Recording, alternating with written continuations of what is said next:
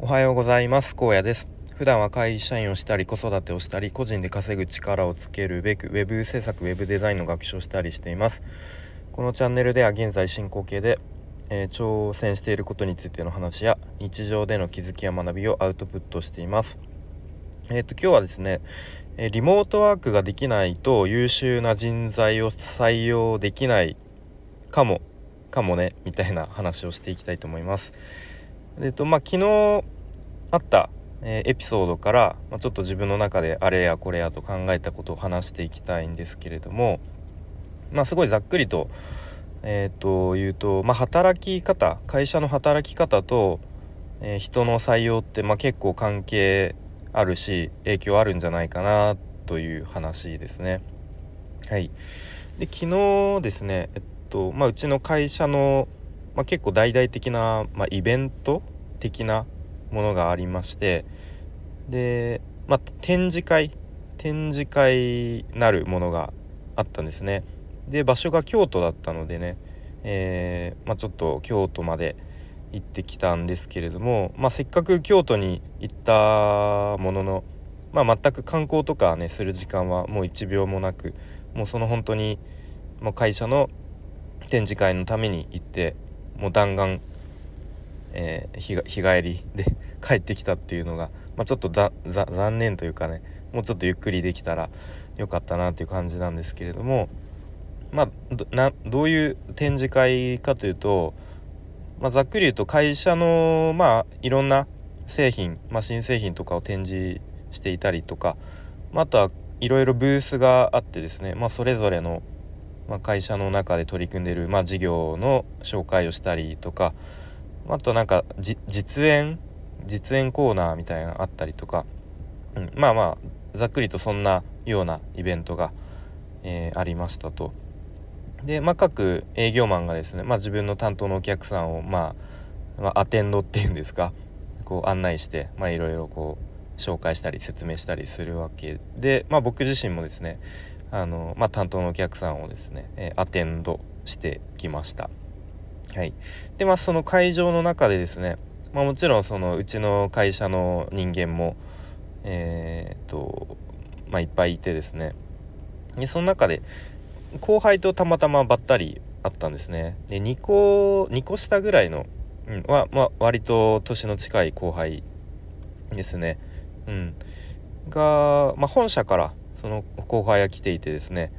で、まあ、その後輩はもともとかなりもう仕事もバリバリやるタイプでで結構こう先輩とか上司からも可愛がられるような、まあ、そういう性格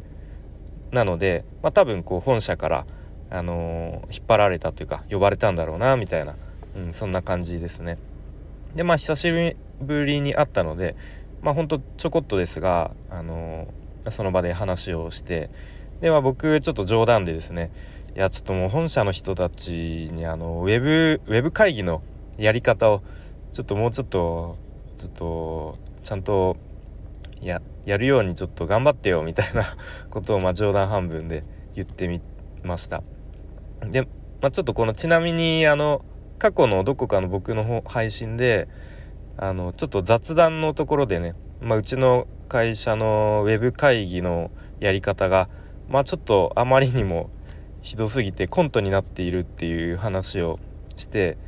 まあ、その配信のその回のコメント欄はその本題よりもその雑談の、えー、についてのコメントがほとんどだったっていう配信があるのでまあよかったら確か NFT について話している回なので、まあ、聞いてもらえると、まあ、ちょっとクスッと笑えるかもしれないんですけどまあまあそんな感じでちょっと IT リテラシーについては、まあ、残念な感じの会社なんですね。でまあそういうふうにちょっと僕がその後輩にもうちょっとウェブ会議もうちょっと頑張ってよみたいなことを 言ったらその後輩がこんなこと言ったんですね。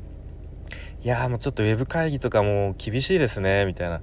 でもうリモートワークとかももう全くなくてもう本社の人たち、まあ、僕含めてもうオール出社ですもんみたいな。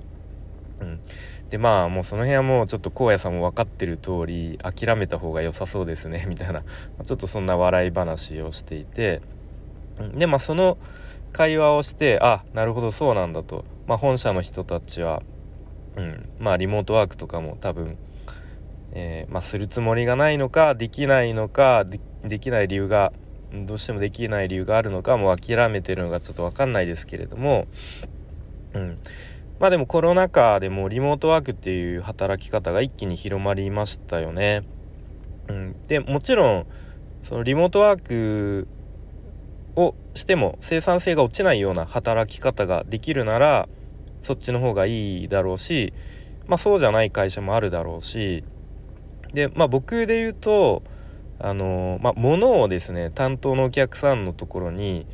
まあ、営業者に積んでね物を運ぶっていう場面も結構あるので、まあ、そういう、まあ、いわゆる物流みたいな側面もあるので、まあ、どうしてもですねリモートじゃできない、うん、出社しなきゃいけないっていうところもあるのでまあその会社ごとに、まあ、適切にリモートワークを導入すればいいのかなとは思っています。うん、であれですよね逆にあのテスラのイーロン・マスクさんだったと思うんですけどなんか逆にこう週に何時間だったか何日かはもう絶対出社するようにみたいな、まあ、それに反対するやつはうちの会社にいらんみたいなことを私が言っていたという話を聞いて、うん、まあなるほど。そういう世界的な大企業が逆にこう出社ををする方向に動いているっていうのもまあ面白いなとは思うんですけれども、うん、でまあちょっと話は戻ってその、まあ、後輩のいる、まあ、本社うちの会社の本社の人間はですねまあ多分そんなにそのいわゆるこう営業マンみたいに、まあ、外回りというか、うん、なんかいろんなお客さんのところをねこう営業車で回るみたいな必要はないと思っていてそれこそこう午後はもうずっといわゆるウェブ会議らしきものをしている日とかもあるのでまあなんか週になんかね23日とかリモートワークの日を作るとかもできると思うんですよね。うん、まあ全員は無理でもまああるこの部署だけはリモートワークとか、うん、まあ僕自身はその本社の中で働いたことがないので、まあ、もしかしたらいろいろとこうセキュリティ面とかまあどうしてもリモートワークができない理由とかまあそういうところがあるとは思うんですけれどもまあただそういう現実があったとしてじゃあその会社として、まあ、うちはリモートワークをしておりません。まあできません。やるつもりがないです、うん、まあそういうことはまあ言わないにしろまあそういう情報をですね、えーまあ、会社として、まあ、出していなくてもやっぱりねその、まあ、今だったらいろんな情報があらゆる手段で入ると思うので例えば新卒で就活をしている学生さんとかまた中途で転職を考えている人とかが、まあ、そういう情報を、あのー、入れるとどうかなと思った時に、まあ、あんまりポジティブなイメージは受けないと思うし逆にちょっとネガティブなあちょっとこの会社こう時代に合わせて働き方を変えたりっていうそういう柔軟性があんまりなさそうだなみたいなちょっとそういう取られ方をしちゃうんじゃないかなっていうふうに思ったりしました。うん、で結果的に優秀なこう学生さんとかをまあなんか知らないうちに取りこぼしたりとか、うん、そういうところにとそういうことになっちゃうんじゃないかなと思ったりしましたね。でまあその、まあ、人事の採用担当の人と人が、まあ、もしかしたらですねいやちょっと今年あんまりいい学生なんかいなかったねとか取れなかったねとかもっと最悪なのはいややっぱり今のなんとか世代はちょっとやっぱうちらの時と比べてちょっとレベル低いよねみたいなそういうことをまあ思ってしまうとすごく良くないなと。うん、というのもやっぱ実は自分たちの会社の中にもいろいろと原因というか改善できる余地があるのに、うん、まあなんかそれに気づかずにこう応募者採用される側のせいに、まあ、要は学生のせいにしてしまったりとかすると、まあ、結果的にまあ、いい人材が取れずに会社全体の生産性は低いまま。で、まあ、売り上げはなんとか維持できても生産性が低いので給料が上げられない。そうするとまあまあさらにその中にいる社員の満足度が